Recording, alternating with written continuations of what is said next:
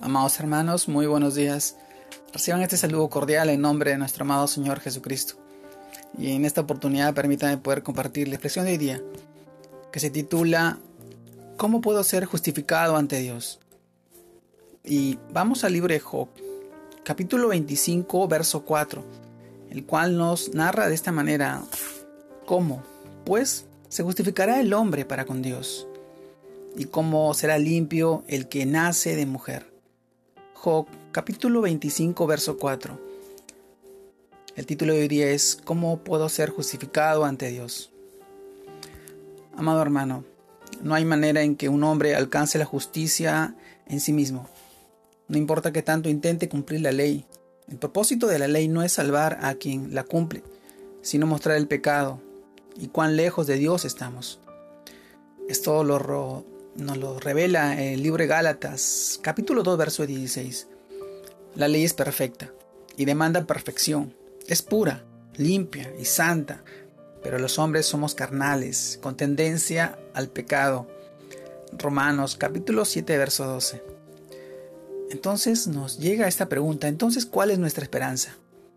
Es pues que en este tiempo, ahora la justicia de Dios se ha manifestado y testifica por la ley y por los profetas, la justicia de Dios por medio de la fe en Jesucristo, para todos los que creen en Él. Esto también lo encontramos en el libro de Romanos, capítulo 3, verso 21 al 22. La respuesta a la pregunta, ¿cómo pues se justificará el hombre para con Dios? Es que el hombre es justificado, hecho inocente a los ojos de Dios por medio de la fe en Cristo por la fe en el justo que murió por los injustos. Romanos capítulo 1, verso 17.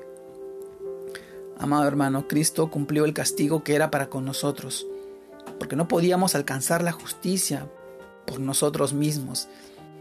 La justicia que es dada por Dios es un don divino y esta es la revelación del Evangelio que anuncia este regalo de justicia para nosotros por medio de la fe en Cristo Jesús amado hermano.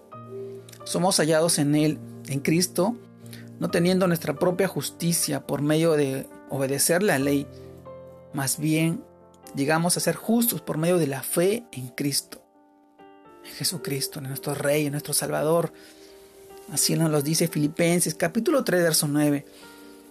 Pues la forma en que Dios nos hace justos delante de Él procede o se basa en la fe. Y Dios coloca como garantía de esta justicia dada su Santo Espíritu en el creyente para derramar su amor y al tener el amor de Dios en nuestro corazón.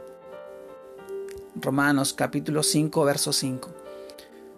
Ahora, ¿podemos cumplir la ley de amor? Pues el amor no hace mal al prójimo. Por tanto, el amor es el cumplimiento de la ley. Romanos capítulo 13, verso 10.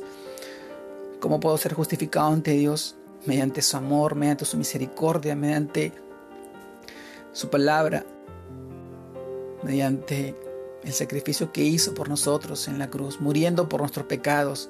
Hoy somos justos delante del Padre porque somos hijos adoptivos de nuestro amado Dios.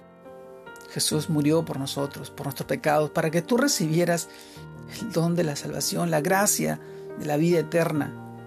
Y hoy está tocando tu corazón, está tocando la puerta y tú lo dejas entrar en tu vida para que pueda permanecer en ti, contigo, hasta el día en que tendremos, tendremos que comparecer ante el Padre y Él nos va a ver justos como su amado Hijo, porque aceptamos a nuestro Señor, a nuestro Salvador al que nos redimió de nuestra condición de pecado.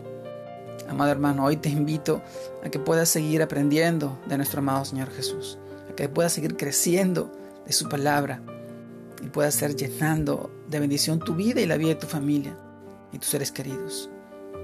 Te mando un fuerte abrazo. Dios te guarde y te bendiga en este tiempo y en este día, en este fin de semana.